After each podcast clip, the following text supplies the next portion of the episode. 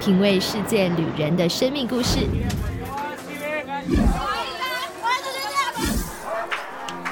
找回记忆中的幸福滋味。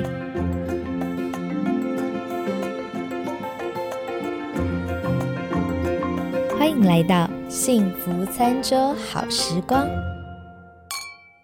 欢迎收听今天的幸福餐桌。那我们上一集呢，才请这个 Melody 姐跟我们分享了她到底是怎么样踏上宣教士的这一条路，还带上了全家。那这一集呢，她要来跟我们聊一聊她的家人，也就是先生，还有两个儿子，还有四个孙子嘛，都还在乌克兰，然后现在正在接待难民。那他们要来跟我们讲一下，update 一下最新的这个乌克兰现在的状况。然后听说你们家当时有机会是可以离开的，而且路线都安排好了，可是怎么会最后却选择留下来，然后接接待这一些难民？呃，其实这个乌这个俄俄罗斯他在边界屯兵也有一段时间了，那总就是说乌克兰人总觉得不会打起来，那所以战争突然打的那一天。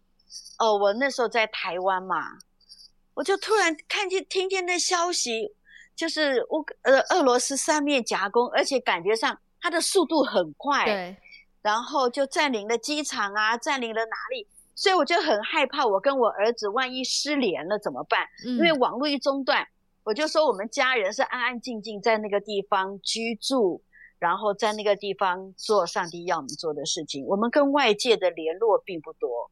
基本上都是我在联络，那现在我人在外面呐，那他怎么办？刚刚好这个时段你不在乌克兰，然后你的家 人就是呃哥哥弟弟和爸爸都还在乌克兰那边，对，还有四个孙子也在乌克兰啊。那他们怎么办？我就很我就很着急，所以我一定要在网络还通的时候帮他们安顿好退路。嗯，那那时候我就联络上了那个匈牙匈牙利的一个教会。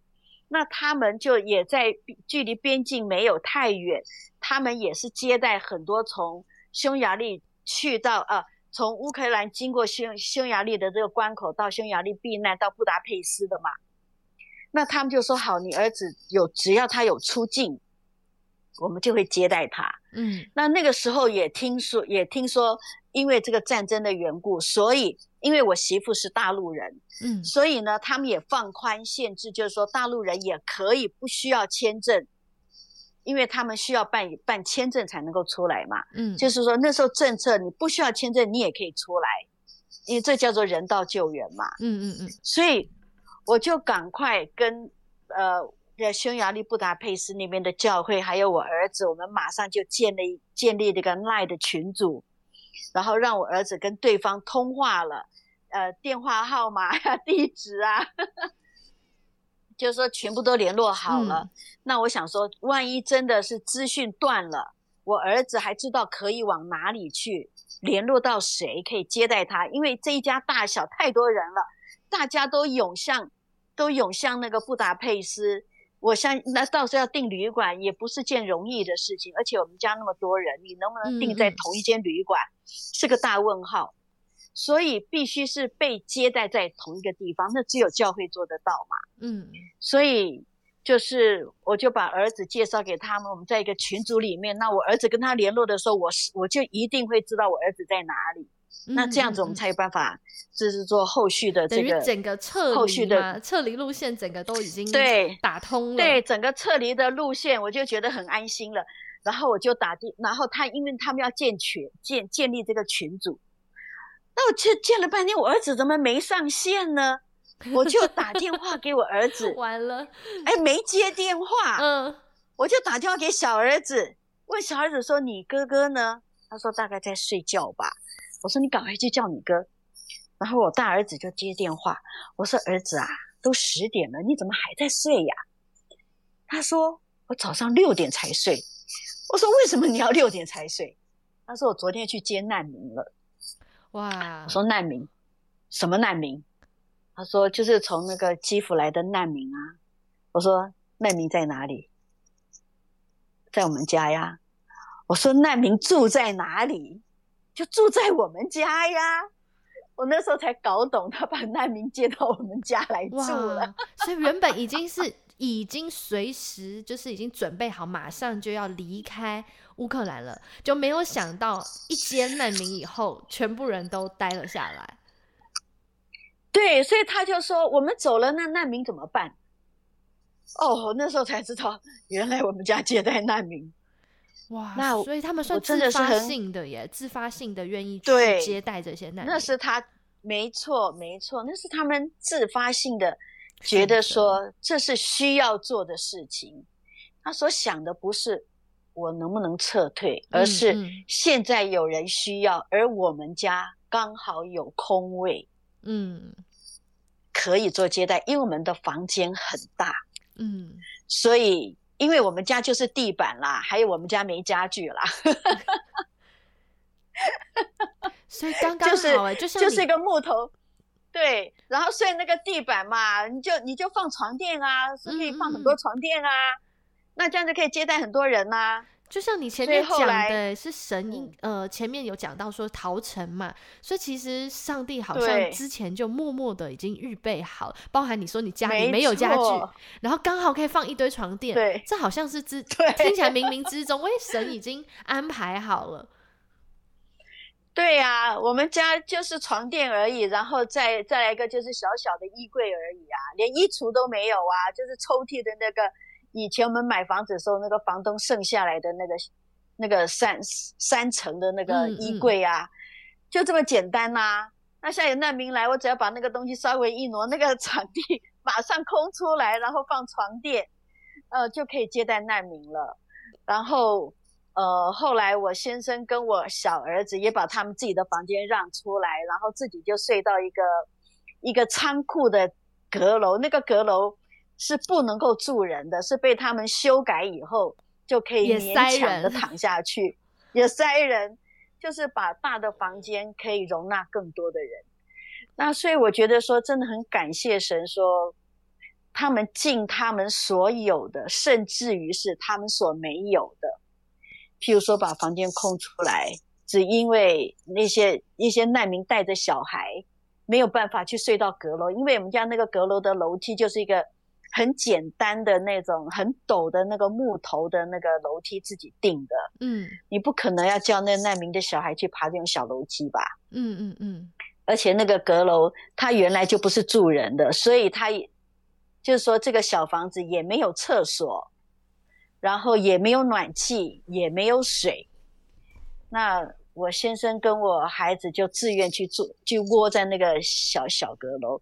像你在论坛报还是在哪里看看见那个穿黄色衣服在面跪着祷告的 儿子小儿子，对，就是那一件，呃，真的两个人伸起伸腿啊，就差不多没，就空间大概就用完了。难怪之前我觉得这是他们自己愿意做的。对，难怪月阿咪会讲说什么，妈妈都笑说爸爸和弟弟活得比难民 还要像难民。对呀，因为他们把房间东西就都放到那个小阁楼啊，嗯嗯，然后更多东西又放在另外一个地方啊，就是哪里能塞哪里塞啊，嗯，然后你的小阁楼就，因为他们的时间就是在外面采购物资嘛，因为你从战争一爆发，物资就开始，你买了就就是不会再有补货的了啦，嗯，因为食物供应链断掉了嘛。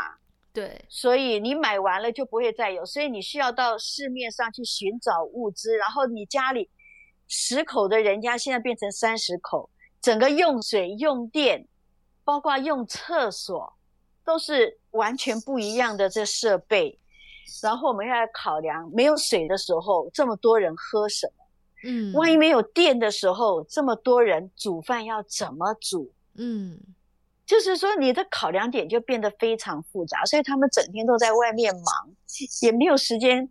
反正只要把这些难民照顾好哦，自己自己是主人，呃，也无所谓。嗯，所以我儿子就说，反正我儿子他们他们就觉得自己啦无所谓啦，能够过就好了啦。那别人嘛，别人心里面还是嗯，还是要考虑到人家的心情，所以就。尽就是尽量让别人觉得舒适这样子。可是像很多人就是有疑惑说，诶，那为什么你没有在乌克兰？然后因为我们都知道约阿咪现在是在以色列读书嘛，然后刚刚好你又去以色列探望女儿，就变成你们母女两个人在以色列。然后呢，爸爸就是你先生跟大儿子、小儿子还有四个孙子，现在是在乌克兰。其 实去年我们。去年哎，二零二零年的时候，我们回台湾。嗯嗯嗯，对，讲起来是前年，二零二零年，呃，我们大概这样四月吧，四月回台湾，然后就疫情开始了嘛。嗯嗯，然后很多我们要做的计划就一直被单延，然后二零二一年，对，去年也是一一直我我们一直想要回乌克兰，可是签证一直都。一直都有问题，嗯，然后后来阿咪就刚好有一个机会到以色列，那个那个有有奖学金，所以他就来以色列。就你们母女的，你们母女的两个人的签证有问题，可是呃，家里的男生们都 OK，是留在乌克兰的。没错，没错，因为他们是那时候我们正好在开公司，嗯，所以。开公司就花了很长的时间，然后等银行的文件证明要到那个劳工部去办理那个工作签证，又花了很长很长很长很长很长的时间。然后，所以他们的我先生的这个工作签证没有出来的话，我必须办一清签证，我就办不出来。所以我一直都在等我先生的那个那个工作签证出来。嗯嗯，工作证出来，呃，就是商务签证出来以后，还要必须要有工作证，工作证出来了以后，还需要有居留证。哇，所以为了这些证件的往返，就是单就大概就花了一年多的时间。那像儿子都是学生签证嘛，像小儿子就是学生。我小儿子是学生签证，对对对。呢？但是我。也是一样，又要要用工作签证啊。哦，就反而是他们刚好大儿子跟呃先生拿到工作，就是有工作签，但是因为你是要用一亲的方式，就会变成你卡在台湾。然后呢，约阿咪也是一样，就变成一起卡在要一爸爸，就要一起卡在台湾。对呀，我们要一啊，所以必须是从他们原先的义工签证转成商务签证。从商务签证得到工作证，有了工作证以后转换居留证，嗯嗯，然后你在转换证件的时候，你还必须出境，你要必须要重新入境哦，所以才会程序回台湾，然后就变又没没有他们没有回台湾，呃，就是说他们就是说办理为了要这个居留证，花了差不多等待了一年多的时间。嗯嗯嗯，然后等到去年呃二零二零年的十一月，他们开始有，呃工作证好了，然后到了今年呃到的对到了今年大概十一月，去年十一月十二月的时候，本来我也可以办签证了，但突然我就去看牙。然后牙，我就想说，我要我可以办签证了呀，我总算可以去医清啦。但是我就想回去之前，先去牙医那边看一看牙齿吧，检健康检查一下。这一检查呢，他就说，哦，你有颗牙需要拔掉。好，我就拔了一颗牙，拔了一个牙，就等他两周复原了以后，要开始可以预备做牙套了。他又给我检查说，哦，你还有另外一颗牙，看起来不太妙。于是又去检查，然后他说：“哦，你这个牙需要拔掉。”然后因为拔掉的这个牙旁边是空的牙，所以为了要连串起来，我必须连做九个牙。哎，很可怕哎！所以反而必须做九个牙 套，算是被病情后来是因为对，是被我的病情被我的牙齿拖拖住了，所以就。这样一算时间，我想说，那九颗牙要做牙套到适应需要时间，所以那个医生就说好，过年之前可以。那我想说，你说过年之前可以，那万一过年之前不可以，那还那我怎么办？所以就想，那那就过年之后再回去。嗯，等到过年之后我要回去，我就办了签证了。办了签证以后呢，因为那时候乌克兰就是说俄罗斯已经屯兵了，嗯，所以我觉得乌克兰那个时候就不接受外国人的签证进去，因为我是要先用旅游签进去，嗯嗯嗯，进去之后我再重新出境到匈牙利，再再去转签证，所以那时候他已经不接受旅游签了。嗯，所以我那时候办理了，就是我后来我过年二月十几号我去办的时候呢，两周以后他给我拒绝，拒绝的差不多隔一天，阿咪就跟我说：“哎妈，这个以色列哈，现在开放了，对，开放了，对，三月一号开始开放的，你要不要来啊？”我就想，哎呀，反正乌克兰哈也不给我签证。那以色列呢？现在又可以来。那阿咪是自己租房子，那我刚好可以跟他在这边很悠优雅雅的居住，而我觉得挺好的呀。那所以我觉得说，哎，这这不就是上帝预备好了，一边关了门，一边给我开了门，然后过来，就是陪伴，所以我就到以色列来跟。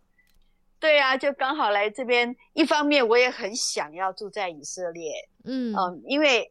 阿咪住的地方距离旧城差不多走路二十分钟，嗯，那你如果要慢慢走，那那就三十分钟，但是也是 OK 的呀。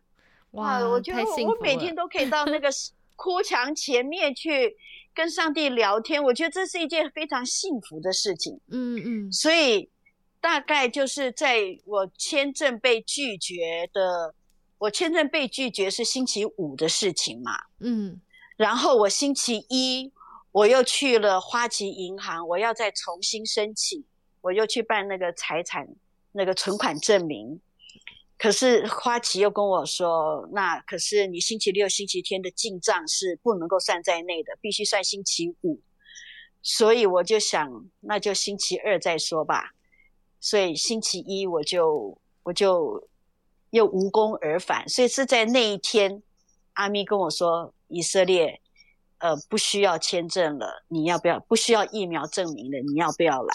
嗯，我就觉得说，好吧，签证又被拒绝，我要到银行办那个什么财务证明呢，他也说你明天才可以办。就是上既然什么都做不到，帮你挡住那些门全关了。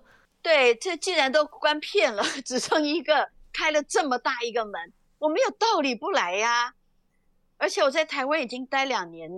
嗯，差不多两年了。我觉得说，上帝给我认识了很多很宝贵的朋友，连接了很多宝贵的关系。我非常感谢上帝这两年的恩典。然后后来就是因为，嗯，后来就是战争爆发了。从那时候开始，我就我就我就觉得说我需要，其实我是很开心啦。我那天我就我就发赖嘛。我就说，哎，我们家竟然开始接待难民了！我就开始跟我的朋友们讲，其实我真的是很诧异上帝的作为。嗯嗯，就是当初我们是为了逃城的意向而去，我觉得以我的年龄，可能我的我的逃城计划是为我的下一代跟我的下下代。我觉得我的有生之年我不会碰上，所以所以突然之间，哎。我觉得上帝好像让我们家在做彩排，做陶城的彩排，怎么样预备接待患难的人的一个一个情境的一个预演一样，对避难所的一个情境的预演。因为你没有碰到那个情境，你真的很多事情你是想不到的，嗯。所以你当你碰上以后，你才知道哦，你又缺这个，你也缺那个，你这个没有想到，你那个没有想到。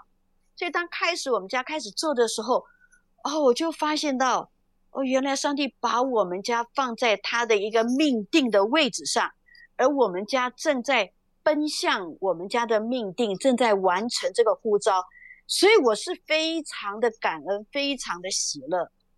我觉得这最大的喜乐就是知道自己在对的位置做对的事情。嗯，就回应到，所以真的是。对，回应到了你以前说，你小时候上帝当时就告诉你要你就是去做宣教，然后你现在也正在做，而且是你说这个领受到当时说这个陶城要建一个很像。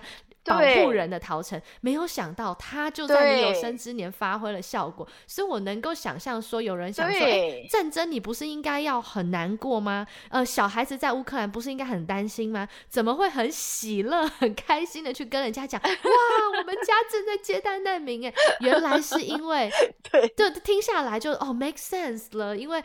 因为你等于说是哇，原来上帝为你的计划全部串在一起，然后呢，你发现原来神起初从你小时候给你的那一个一个我们说 calling 哦，就是呼召，原来哇，原来你你已经好像往这个方向走，然后那种感觉会很兴奋啦，我能理解那种很激动。没错，嗯，没错，就是说你为你人生过去的经历，你找到答案。嗯，你也找到定位，对。而这件事情是我的家人去做的，这件事情更宝贵，因为这与过去我的想法是，呼召是我的，自己 calling 是我的，意向是我的，我会觉得说这是我个人的事情。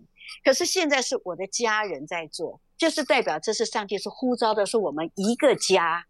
而且他们不是被强迫的，你还帮他们安排了离开的机会，结果 他们自己说不，我们要选择留下来。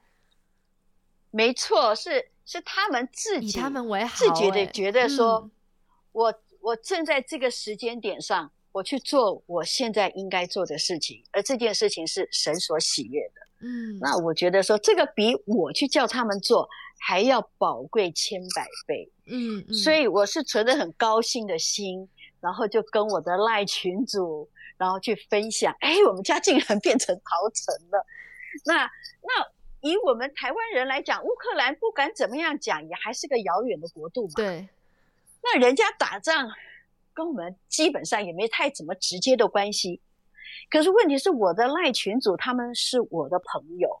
嗯我们是彼此面对面认识的，所以当我说到我们家人在干什么的时候，我觉得我的那些群主的朋友、教会的朋友也感同身受，也会觉得说你的家人就是我的家人，所以他们为他们所做的事情与有荣焉的时候，嗯嗯，也会想要说参与一份，也愿意在这个接待的事情上面。